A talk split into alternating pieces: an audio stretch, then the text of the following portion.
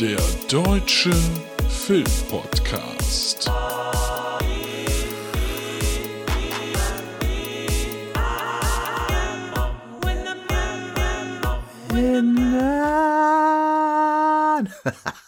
Wussten wir alle, dass ich so anfange, oder? Hallo, na.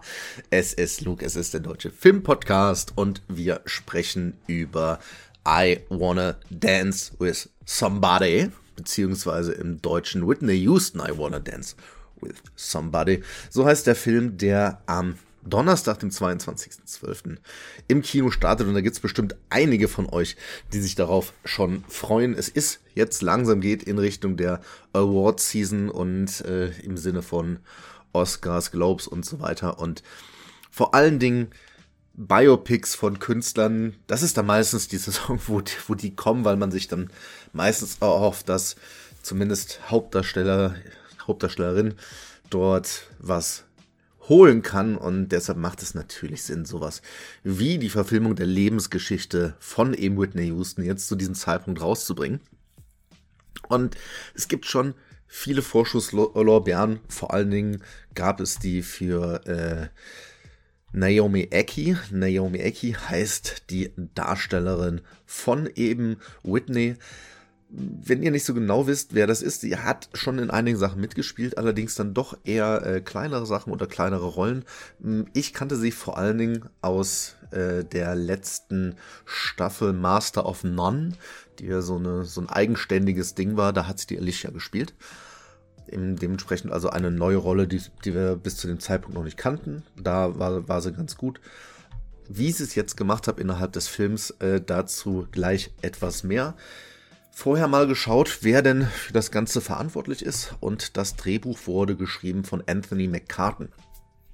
Und das ist derjenige, und da schließt, schließt sich der Kreis so ein bisschen, der kennt sich sehr, sehr gut aus mit, mit allem, was so äh, Biografien angeht. Er hat Bohemian Rhapsody zum Beispiel geschrieben, er hat die dunkelste Stunde geschrieben, die Entdeckung der Unendlichkeit. Also das heißt, da kann man sagen, es ist jemand, der sich dort auskennt und der auch weiß, bei einer Biografie musst du ja immer einzelne Themen aus, auswählen. Du musst die, musst gucken, wie groß beschreibst du die denn. Du musst aber auch schauen, hey, was lasse ich aus, was wechsle ich vielleicht, was ändere ich. Und dazu dann äh, nachher ein bisschen mehr. Regie wurde geführt von Casey Lemons, die zumindest mir jetzt noch nicht so groß bekannt war. Sie ist, äh, war früher Schauspielerin, ist jetzt in Richtung Regie und Drehbuch gegangen spannend ist, wenn man in ihre IMDb guckt, der größte eingetragene Erfolg für sie ist äh, als Schauspielerin in, in Das Schweigen der Lämmer als Adelia Mapp. Ganz ehrlich, mir ist die da nicht groß im Kopf geblieben. Ähm, soll aber nichts heißen. Sie hat in Candymans Fluch mitgespielt von 92, den habe ich nicht gesehen. Aber sie ist eben auch Regisseurin und hat da unter anderem Harriet, der Weg in die Freiheit gemacht, der ja, ich glaube, vor zwei Jahren erfolgreich war. Also das als kleiner Hintergrund dafür.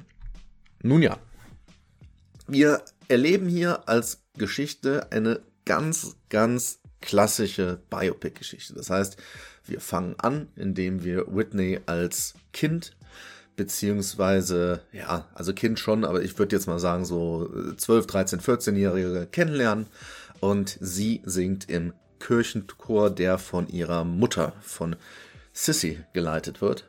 Und wir merken direkt, es gibt eine starke Verbindung zwischen den beiden, denn äh, Sissy ist äh, eine bekannte, erfolgreiche Sängerin, also erfolgreich im kleineren Stil, aber immerhin, die andauernd äh, Live-Auftritte hat. Und ja, irgendwann ergibt sich die Möglichkeit, dass jemand von einer Plattenfirma kommt und dann ihrer Tochter die Möglichkeit gegeben wird, dort zu singen und der von der Plattenfirma sagt sofort, yo, das ähm, das ist ja richtig, richtig gut. Das ist nämlich äh, Clive Davis, der das Ganze entdeckt und der wird dargestellt von Stanley Tucci. Und dann geht die Karriere los. Whitney vom der kleinen Kirchenchorsängerin zur größten Sängerin einer Generation. Den Spitznamen The Voice hat sie irgendwann bekommen und wir begleiten sie bis zum Ende. Und wenn wir, wenn wir die Geschichte von Whitney Houston angucken, da ist wirklich, wirklich alles, was es klassisch für einen solchen Film braucht. Also es gibt natürlich einmal, wie gesagt, From Zero to Hero. Dann gibt es die Geschichte ähm, der Schwarzen, die erfolgreich wird, die aber zwischen der Black Community und äh, den Weißen steht, weil für die Weißen ist sie teilweise zu schwarz, für die Schwarzen ist sie aber zu weiß von der Art, wie sie singt. Das ist natürlich ein Thema. Dann ähm, geht es da um ihre sexuelle Orientierung, dazu gleich ein bisschen was. Wir haben Drogen, wir haben einen Ehemann, der sie, äh, der sie äh, missbraucht. Das kommt alles mit dabei. Dann haben wir mal zwischendurch auch so einen Karriereeinbruch. Alles liegt da. Alles liegt auf dem Boden und hier ist es für mich so ein bisschen so wie, ja, ein sehr, sehr gutes Lied, wie zum Beispiel, nehmen wir an, ähm, I Will Always Love You. Großartiger Song, bombastisch inszeniert. Und wenn der jetzt innerhalb einer Castingshow von einem guten, aber halt nur guten Sänger gesungen wird und vielleicht jemand, der da das Gefühl nicht reinbringt. Das ist der Unterschied. Das ist die Seele, die man an so einem guten Song sieht und hier ist es bei dem Film genauso. Denn eigentlich ist alles da, aber das Gefühl kommt zumindest bei mir nicht rüber und das ist super schade. Ich erkläre auch ein bisschen, warum das so ist. Wir haben erstmal positiv, muss man sagen, Stanley Tucci als Clive spielt sich den Arsch auf. Großartig. Also kriegt eine, eine Distanz hin, kriegt trotzdem so viel Herz hin und immer diesen ruhigen Blick von der Seite, den beruhigenden als nicht nur Manager, sondern schon fast Freund, der äh, richtige Grenzen zieht. Und ich glaube, dass der eine Chance auf eine Nominierung als besser Nebendarsteller hat. Ähm, werden wir natürlich sehen, was sonst noch kommt. Aber den fand ich hier wirklich ganz, ganz, ganz großartig. Naomi Ecki als Whitney fand ich gut. Ich fand sie aber gut. Was mir ein bisschen fehlt, ist diese Zerbrechlichkeit, dieser doppelte Boden, der in Whitney Houston liegt wirklich äh, hier mitzukriegen, die ja immer eine Lady war, die ja immer äh, nach außen zumindest auf vieles geachtet hat, wie man sich darstellt, aber man merkte eine eigentliche Zerbrochenheit und da kann Naomi Eki auch was für, aber vor allen Dingen krankt es für mich am Drehbuch, denn hier habe ich wirklich fast das, das Gefühl, dass so episodenhaft die Dinge abgehackt werden, die man zeigen will. Ich habe vorhin von Drogensucht ist da, ist dann wieder weg. Dann, ähm, ich, mache es an einem Beispiel, weil das jeder weiß und äh, dementsprechend äh, ich damit auch nichts spoilern kann. Jeder weiß davon, dass sie eine Ehe hatte mit äh, Bobby Brown, in der es dann um Missbrauch ging, es ging um Gericht und so weiter und so fort. Dementsprechend wird man sagen, aha, gut, dann ist sie also mit Männern zusammen. Der Film äh, zeigt aber sehr klar auf, dass sie am Anfang ihrer Beziehung mit einer äh, ihres Lebens mit einer Frau zusammen war, längere Zeit, die dann auch zu ihrer Managerin wurde. Und äh, die beiden haben sich laut des Filmes, ich kann hier nur vom Film reden, äh, haben sie sehr geliebt. Und aber als Whitney dann bekannt wurde, stand in den Zeitungen, Hammer, ist Whitney Houston eventuell schwul? Und dann hat der Vater von Whitney gesagt, also im Film sagt er, ja hier, äh, das, das geht nicht, das machen wir mal nicht mit uns, mit Frauen, äh, triff dich mal mit ein paar Männern, das wäre gut. Ja, und ab dem Moment ist Whitney in dem Film hetero und es wird nie wieder darüber gesprochen.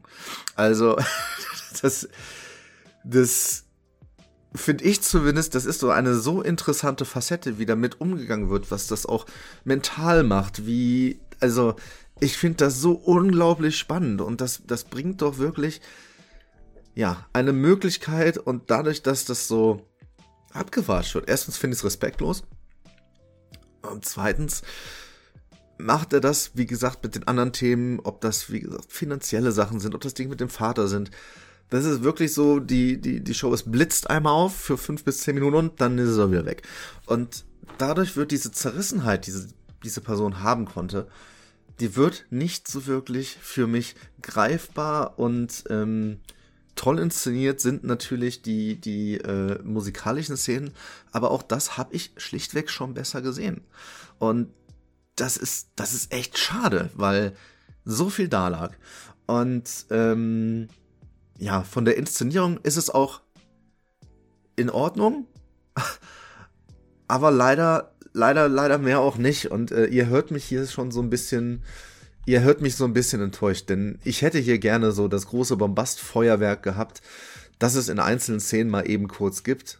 Aber auch da, es gibt diese Super, Super Bowl-Performance, da wird so durchgerusht und irgendwie äh, bleibt da leider allgemein von dem Film am Ende echt wenig hängen. Ja. Ich hoffe, äh, nee, ich denke mal, ihr habt wahrscheinlich was anderes gehofft. Äh, Spoiler, ich auch. Aber so ist es jetzt. Damit müssen wir alle leben. Ne?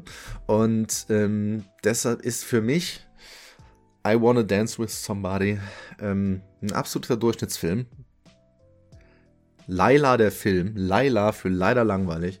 Und ähm, das halt alles in Bezug auf das, was möglich gewesen wäre. Deshalb bekommt, äh, wieder erwarten, Whitney, I Wanna Dance with Somebody von mir als Durchschnittsfilm zweieinhalb von fünf möglichen Hollywood-Schaukeln. Tja, so ist es manchmal. Ähm, vielleicht gibt es das ja irgendwann in 30, 40 Jahren nochmal in geil. Wird man, wird man dann sehen. Das soll die Review gewesen sein. Hier nochmal der erste Erinnerer. Wir haben weiterhin unsere Spendenaktion laufen auf betterplace.org slash spenden slash dfp ho ho ho. Packe ich euch auch nochmal in die Show Notes. Würden wir uns freuen, wenn ihr da noch ein bisschen, wenn ihr noch den einen oder anderen Weihnachtsteil habt. Ansonsten wünsche ich euch jetzt noch keine frohen Weihnachten, denn der äh, Jahresrückblick ist aufgezeichnet. Ich warte nur noch auf einen Einspieler, dann baue ich das zusammen und dann werdet ihr vor Weihnachten noch, ja, ein knappes zwei Stunden Paket für die Rück, für die Rückfahrt äh, an Weihnachten oder wo auch immer zwischen den Jahren bekommen. Dementsprechend wünsche ich euch bis dahin ja äh, viel Glück, alles Liebe, alles Gute und äh, macht es gut. Schwingt den Hut.